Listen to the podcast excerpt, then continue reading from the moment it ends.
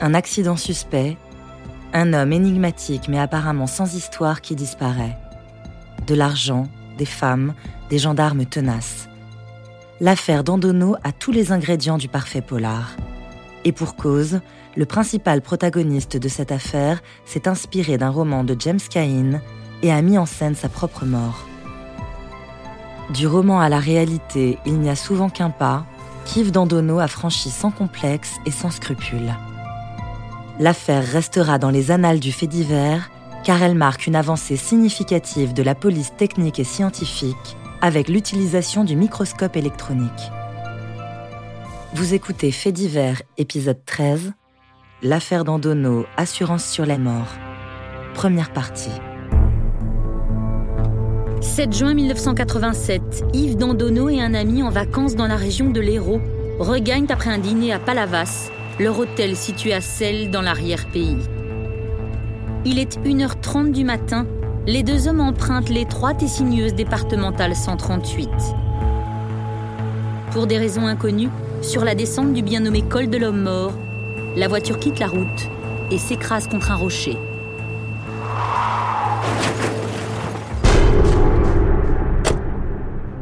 Daniel Blouard, le conducteur, part chercher du secours le passager inconscient est laissé dans la voiture.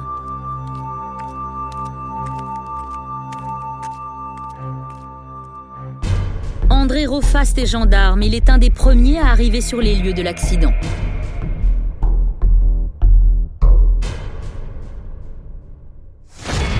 En 87, euh, on était de permanence et on est prévenu par notre planton de, de permanence, qu'un accident vient de se produire au col de l'homme mort.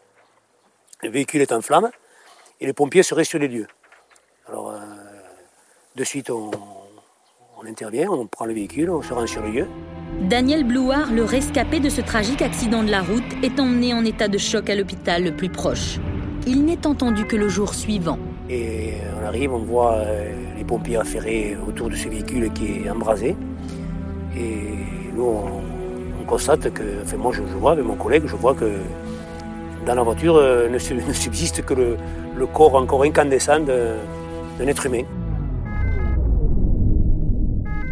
Moi je vois bon, euh, ce brouillard, un brouillard à coupe au couteau, hein. c'était incroyable. C'était assez haut, c'était à 600 et quelques mètres. Et moi je me penche et je vois ce corps-là, cette braise, encore incandescent, c'est une braise rouge là. Et plus de jambes, euh, le crâne est comme ça, contre le, fauteuil, enfin, il était aussi calciné, comme ça. Il était comme ça, là. Et, là, ça m'a choqué quand j'ai vu ce, buste incandescent, ce brasier. Daniel Blouard, le rescapé de ce tragique accident de la route, est emmené en état de choc à l'hôpital le plus proche. Il n'est entendu que le jour suivant. Il demande euh, les circonstances de l'accident. Il me raconte qu'il a fait un périple, ils sont allés manger, bon, je me souviens plus très bien, et qui, bon, ils rentraient à, à Rocosel, où ils avaient une chambre, une chambre, ils avaient loué une chambre. Et là, je lui quelques questions, euh, et puis je lui pose la question pourquoi il n'a pas, disons, euh, sorti son camarade du véhicule, puisqu'il y avait euh, un accident. Il me dit, oh non, il me dit, moi je suis infirmier, on m'a toujours dit que lorsqu'il y avait une collision, il ne fallait pas manipuler un corps et attendre les premiers secours, ce qui était plausible. En prenant la déposition de Blouard, André Rofast et son équipe vont s'étonner de son attitude, mais ne vont pas poursuivre leurs investigations. Bon, je l'ai gardé pour moi, mais j'ai trouvé qu'il avait un comportement euh, pas tellement, euh, il n'était pas tellement en, en équation avec euh, ce qu'on pourrait, ce que j'ai vu souvent moi sur les lieux d'accident ou, même des, des, affaires criminelles, tout ça. je l'ai senti vraiment très très très éloigné très loin, très lointain. L'affaire est pourtant classée par les gendarmes en accident de la route et relayée dans les pages faits divers des journaux locaux. Yves Georges André Dandonneau, 41 ans, est officiellement décédé cette nuit de juin 87. Selon ses premières volontés, son corps sera transporté dans un crématorium de la banlieue de Montpellier pour y être incinéré le 9 juin 1987.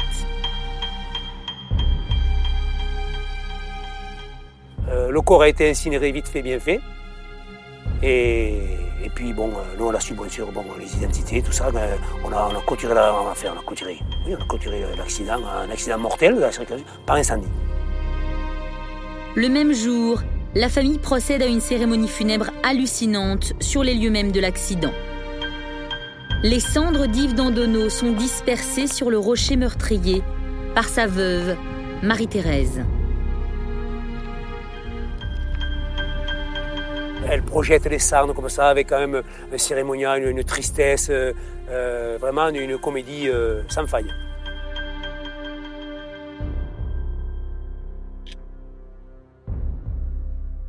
Ils peuvent faire du cinéma. Hein. Ils ne feront pas de prise. La famille du défunt, choquée, déposera des roses rouges non loin de la carcasse encore fumante de la voiture. Et quand j'ai enlevé la voiture, moi, peut-être je l'ai enlevée deux, trois ou quatre jours après, il y avait encore le bouquet de fleurs fanées dans le fossé. Ça, ça je me rappelle bien. Hein. Serge Coquille est garagiste. Il entre en scène quelques jours après la collision pour dégager l'épave accidentée. Je vois une voiture brûlée contre un rocher. Elle était complètement brûlée, les sièges, les pneus, tout avait fondu. Il restait que la caisse, quoi. Que la caisse avait la mécanique, même la mécanique, le moteur, les pièces en aluminium avaient fondu et tout. Bon, alors je me mets en position, je baisse mon plateau, je commence à charger la voiture, hein. et le gendarme qui s'appelait M. Rofast à l'époque me dit Qu'est-ce qu'il en pense Parce qu'on se connaît très bien, étant donné qu'on leur a levé pas mal d'épaves. Hein. J'ai dit Moi, je pense que c'est bizarre. C'est bizarre parce que dans cette ligne droite, il n'y a qu'un rocher, la voiture a tapé dedans. Euh, c'est une petite euh, une petite voiture légère. Euh, la jante avant droite n'est même pas pliée. Pour moi, on a l'habitude des accidents, c'est un choc à 10, maximum 20 à l'heure. Et à 20 à l'heure, un homme ne peut pas tomber dans le coma comme passager dans une voiture. Moi, toujours, je me rappelle que j'ai dit aux gendarmes, j'ai dit, là, c'est louche, ça. Il entend ce que je dis, mais il me dit, euh, il me dit euh, bon, tu as peut-être raison, c'est possible, c'est quand même bizarre. Hein. Mais alors cette voiture, on devrait la garder. J'ai dit ne t'en fais pas, moi elle va rentrer au garage, elle sera mise de côté et j'avais marqué dessus ne pas toucher. Et notre, notre instinct a été bon parce qu'après on a vu arriver du monde. C'est vrai qu'on n'a pas tellement, euh, pas tellement cherché et aussi autour de nous, personne ne nous a incité on était des gendarmes, nous, des gendarmes de, brigade où bon, on constate un peu tout, les vols, les cambriolages, les, différents familiaux, un peu tout, mais on n'est pas tellement des, disons des, faits limiers du judiciaire. C'est le, problème des, sections de recherche ou des brigades de recherche. Et là, je pense qu'il euh, n'y a pas eu, disons, une, a pas une réaction autour de nous on est fautif. Moi, moi, je me sens un peu, un peu, fautif de ne pas avoir cherché. Je savais déjà le lendemain qu'un collègue m'a dit ça, c'est pas clair cette affaire. J'ai beaucoup de, beaucoup de, de, de, voix qui m'ont dit c'est pas clair, c'est une affaire qui n'est pas, pas, pas nette.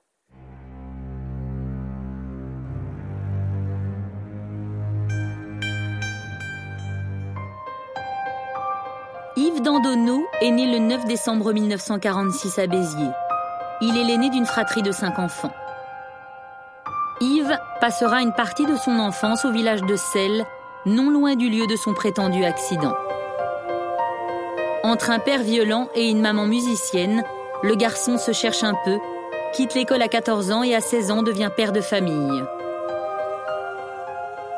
Trois enfants et 12 ans plus tard, il divorce, tombe amoureux d'une fille de CRS et épouse également l'uniforme en entrant dans la police.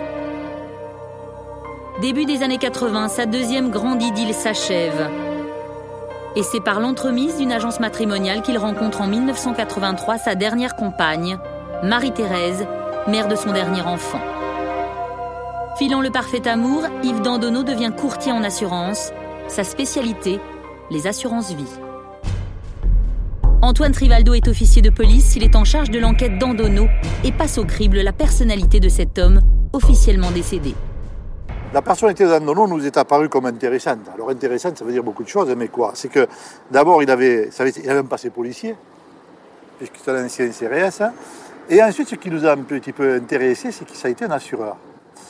D'ailleurs, on l'appelait le Lucky Luke des assurances, puisqu'il paraît que c'était un des meilleurs vendeurs de France, et, je le crois, parce que c'est quelqu'un qui, qui, nous qui nous est apparu par la suite assez, assez vif et intelligent, manipulateur aussi. Donc, euh, ça, on n'avait pas tous ces éléments-là au départ, mais en tout cas, on dit ancien policier, assureur, et il souscrit des contrats. Ensuite, quand on a gratté un petit peu, on s'est aperçu quand même que c'était quelqu'un qui était un peu qui avait des idées un peu utopiques en fait, qui avait des grands projets, toujours des projets les uns après les autres. Sa personnalité collait bien avec peut-être le profil d'un escroc. Yves Dandonneau sentait-il sa fin approcher? Toujours est-il qu'il avait eu le flair de vendre quatre jours avant son terrible accident les parts de sa société et fait encore plus étrange quelques mois avant sa mort de contracter pas moins de huit assurances d'essai pour des sommes rondelettes qui doublaient ou triplaient en cas d'accident de la route. Pour Marie-Thérèse, le veuvage prend des airs de loterie et la concubine de M. Dandonneau va décrocher le jackpot. En triant les papiers de son défunt mari, elle découvre un lot de consolation juteux à son nouveau statut, des contrats d'assurance vie à son bénéfice pour une valeur de plus de 14 millions de francs, soit plus de 2 millions d'euros. Certaines compagnies d'assurance peu regardantes passent à la caisse, d'autres contactent un homme de loi. Maître Christol est avocat. Il est mandaté par une compagnie d'assurance impliquée dans l'affaire d'éclaircir un peu les choses. Euh, pour ce qui me concerne, je plaide pour différentes compagnies d'assurance qui nous demandent régulièrement, lorsqu'il y a un accident de la circulation, dont sont victimes leurs assurés, le procès verbal de gendarmerie ou de police. Et un beau jour, une compagnie d'assurance, légale en général, me demande un procès verbal d'accident comme on le fait en général. Euh, je donne un petit avis rapide sur ce qui me paraît être euh, l'essentiel du dossier. Et très curieusement, les photos m'ont surpris. J'ai dit à la compagnie, c'est curieux. Hein, il n'y a pas de, d'obstacle là, il n'y a pas de tournant, il n'y a pas, c'est pas un lieu. que cette voiture ait pu à ce moment précis, n'est-ce pas, euh, riper pour aller s'écraser là, c'est un peu surprenant. je ne suis pas allé au-delà mais j'ai marqué ma surprise. Deux mois après l'accident, forte de ces conclusions, des compagnies d'assurance suspicieuses vont alors dépêcher un limier, un ancien gendarme. Jean Porcet, véritable Colombo du Sud, flanqué de 25 années d'expérience dans une unité de recherche et rompu à l'exercice, va chercher la faille. Jacotte Porcet-Bessier, veuve de Jean Porcet, travaillait dans l'ombre de ce privé.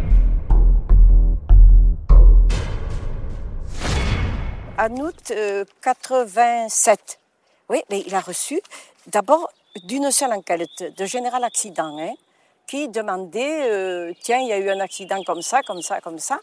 Bon, alors, euh, bien sûr, il, il est allé voir d'abord sur place, et puis tout de suite, le soir même, il est arrivé très tard ce jour-là, il a dit, non, non, non, il y a quelque chose qui ne va pas, parce que comme on dit sur tous les trucs, euh, euh, sur tous les papiers que j'ai, les journaux, etc., etc. Il a dit, il y a quelque chose qui s'est passé, c'est une ligne droite, il avait déjà fait un virage, ça s'était très bien passé, il est allé dans une, espèce de petit rocher de rien du tout, les roues étaient braquées carrément sur le rocher, et puis il avait remarqué aussi, il est allé voir la voiture, tout ça, il a remarqué à l'intérieur que le moteur n'avait pas brûlé. Donc il a dit que ça ne venait pas du moteur. Donc on a mis euh, sûrement de l'essence dans l'habitacle, carrément. Les interrogations, invraisemblances et incohérences s'accumulent sur le cahier de Jean Porcé.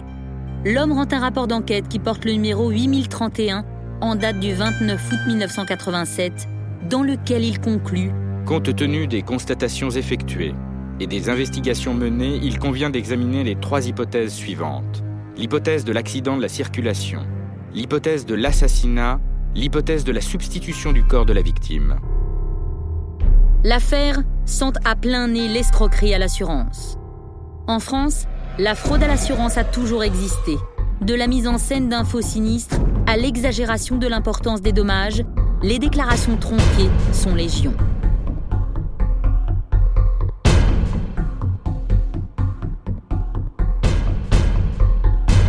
Bernard Foussa, responsable de la communication à l'ALPHA, l'agence de lutte contre la fraude à l'assurance, sait mieux que personne combien certains assurés rivalisent d'imagination pour toucher des primes.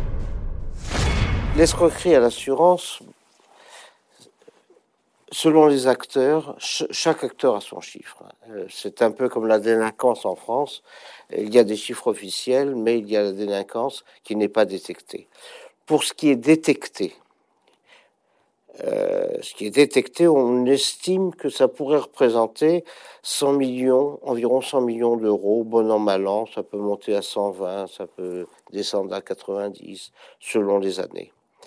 Il suffit qu'il y ait un gros dossier ou quelques gros dossiers, il est évident que le chiffre monte rapidement. Ça représente environ 15 000, ça pourrait représenter environ 15 000 dossiers sinistres. Ça va de la, du, j'allais dire, de la, la petite fraude à l'arrêt de travail que connaît bien la SS, hein, à, à, des faux décès, par exemple, ou à des, des, des fausses mutilations pour pouvoir euh, euh, acquérir une rente euh, pour passer une paisible retraite, par exemple. Je ne sais pas si l'être humain va très loin sur la pas du gain, c'est quand même l'affaire de quelques-uns et non pas de la majorité, fort heureusement. La majorité des, assurés sont de bonne foi. D'ailleurs, il y a en, en matière d'assurance un principe qui est le principe de bonne foi. C'est à l'assureur de prouver la mauvaise foi et non pas à l'assuré de se défendre. Ça, c'est déjà très important. Ce principe s'applique au dossier d'Andono. Se basant sur les conclusions de leur inspecteur, M. Porcet, les assurances ont saisi les instances judiciaires qui ouvrent le 26 octobre 1987 une information contre X au motif d'escroquerie. Seule alternative pour démonter l'arnaque, connaître avec certitude l'identité de l'accidenté. Mais à l'heure où les enquêteurs sont saisis de l'affaire, le mort est poussière. La première chose que nous avons faite, c'est d'aller euh, au crématorium, à Montpellier, où le corps avait été incinéré, en tout cas le, corps, celui qui était dans le véhicule. Antoine Trivaldo, officier de police en charge de l'enquête. Et euh, pourquoi aller là-bas alors que ça a été incinéré? En fait, euh, on avait une petite idée qui était, on s'est dit, est-ce qu'au crématorium, euh, il, ne, garderait pas des, prothèses hein, et, ou autres hein, petits éléments qui, qui, qui seraient peut-être, dans le meilleur des cas, répertoriés, etc., pour essayer d'avoir un point de départ en identification de cadavres? Malheureusement, nous n'avons rien eu. Donc euh, le cadavre était brûlé, rebrûlé, et aucune trace. Même pas de la poussière, puisqu'elle avait été dispersée sur les lieux euh, d'une façon assez, assez, assez rocambolesque par la famille. Qui est vraiment mort cette nuit de juin 87 sur la départementale 138 La question reste entière.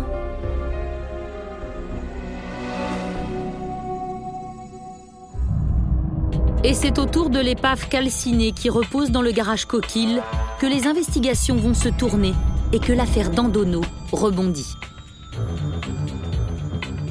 La gendarmerie a déjà travaillé depuis fort longtemps, enfin depuis quelques temps, pas fort longtemps, depuis quelques temps avec un, organisme qui s'appelait le CARM à Bordeaux, qui travaillait avec le balayage électronique.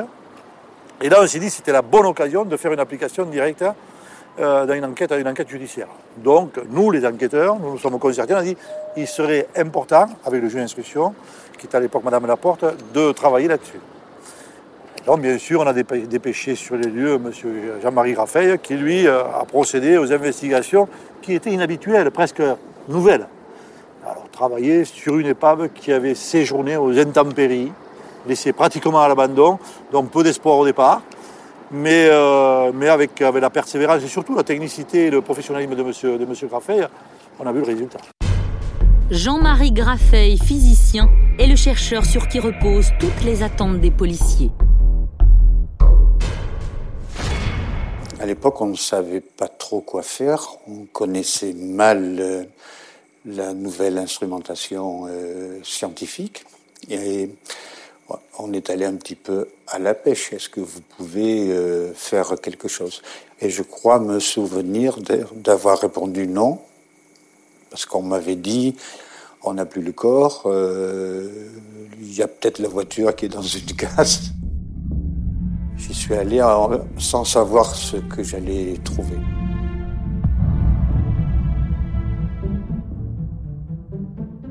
Premier soir qu'ils sont venus, qu'avec les journalistes, la police et tout, je me rappelle, c'était au mois de, je sais pas, c'était novembre ou décembre, c'était en plein hiver. Serge Coquille, garagiste. je pense qu'on leur a payé le café même. Ils étaient, étaient gelés, les gars. Il faisait vraiment froid, il faisait mauvais. Hein. En fait, ils ont fait leur boulot. Là. Hein. La voiture, euh, elle était là-bas, un coup de Clark, un coup d'élévateur, je la leur ai posé sous la dalle, euh, sur la dalle derrière, sous le, sous le hangar, pour qu'ils soient à l'abri. Et c'est là qu'ils ont fait la, leur expertise, enfin, qu'ils ont, qu'ils ont relevé les premiers, les. Quoi.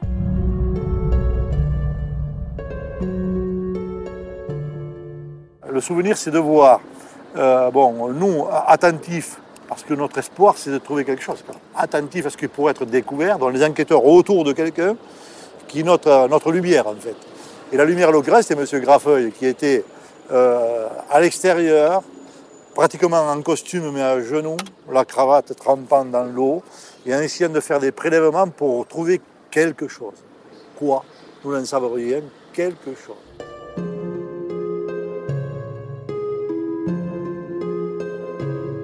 On a tout amusé, mais comme les archéologues, avec un vrai tamis.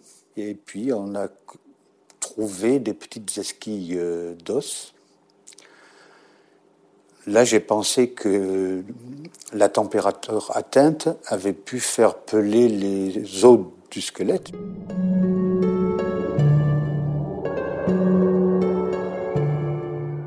On a donc ramassé tous les petits bouts d'os qu'on pouvait. Et on a laissé la, voiture relativement propre hein, après. Jean-Marie Graffey repart avec ses sacs de scellés remplis de cendres de pelures d'os. Et c'est dans l'ombre de son laboratoire qu'il va trier méticuleusement, à la loupe et à la pince, ce qui pourrait faire rebondir l'enquête. Et c'est grâce à un procédé technologique révolutionnaire à l'époque, le microscope électronique à balayage, que Jean-Marie Graffey se lance dans l'assemblage des pelures d'os retrouvées dans la voiture calcinée. C'était peut-être la première fois qu'on utilisait euh, la microscopie électronique sur de l'os. Ce puzzle dentaire à l'échelle microscopique va porter ses fruits puisqu'il permet aux scientifiques de reconstituer un os d'à peine 4 grammes de la mâchoire du défunt, sa mandibule gauche. Celle-ci porte la trace d'une extraction. La conclusion est simple, le mort n'avait pas toutes ses dents. Mais surtout, le scientifique apporte la preuve formelle que l'embrasement de la voiture est d'origine criminelle. Monsieur Graffet nous dit euh, j'ai deux choses importantes. Euh, premièrement, euh, j'ai trouvé, j'ai pu récupérer une, partie de mâchoire et la reconstituer, ce qui nous permettra de faire des investigations, en tout cas qui vous permettra de faire des investigations.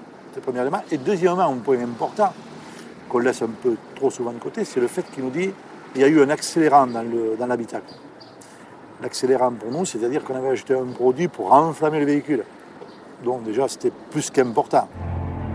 Un simulacre d'accident, une mise à feu volontaire, les éléments sont suffisants pour lancer des investigations plus poussées. Le travail des policiers va essentiellement porter sur l'odontologie. La comparaison entre la mâchoire du mort reconstituée par Jean-Marie Graffey, qui porte la trace d'une extraction, et la fiche dentaire de Dandono retrouvée chez son dentiste est sans équivoque.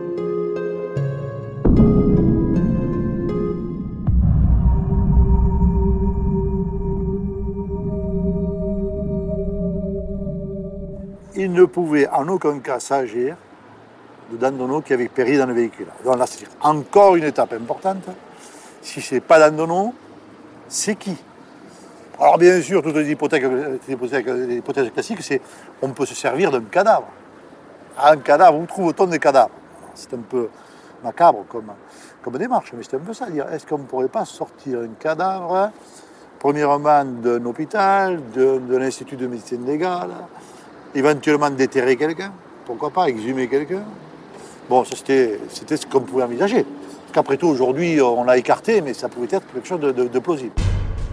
Patrick Pénaud est journaliste. Il est l'auteur des Détectives de l'impossible. Dans son ouvrage, il évoque l'odontologie très souvent utilisée pour l'identification des cadavres.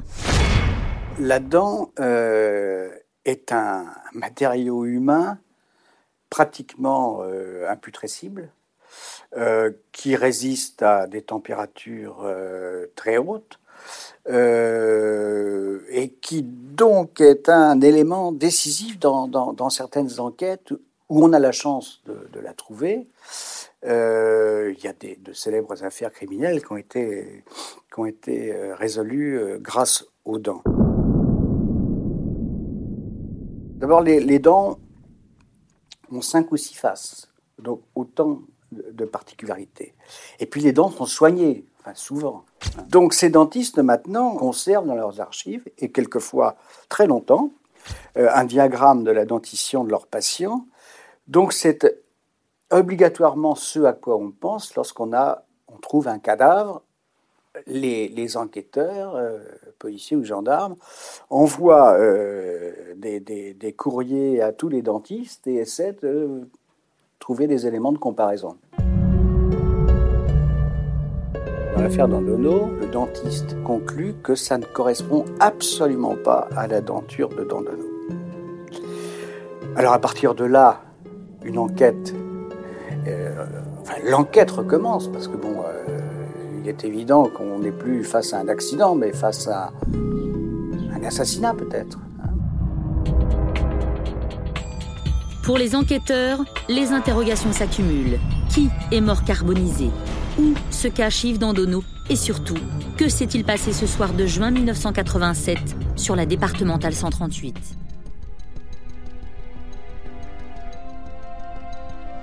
Vous venez d'écouter un épisode de Faits divers. Si vous avez aimé ce podcast, vous pouvez vous abonner sur votre plateforme de podcast préférée et suivre Initial Studio sur les réseaux sociaux. L'affaire Dandono Assurance sur la mort est un podcast coproduit par Initial Studio et Bonne Compagnie, adapté d'un épisode de la série documentaire 50 ans de faits divers, produit par Bonne Compagnie, écrit et réalisé par Marie David. Production exécutive du podcast, Initial Studio.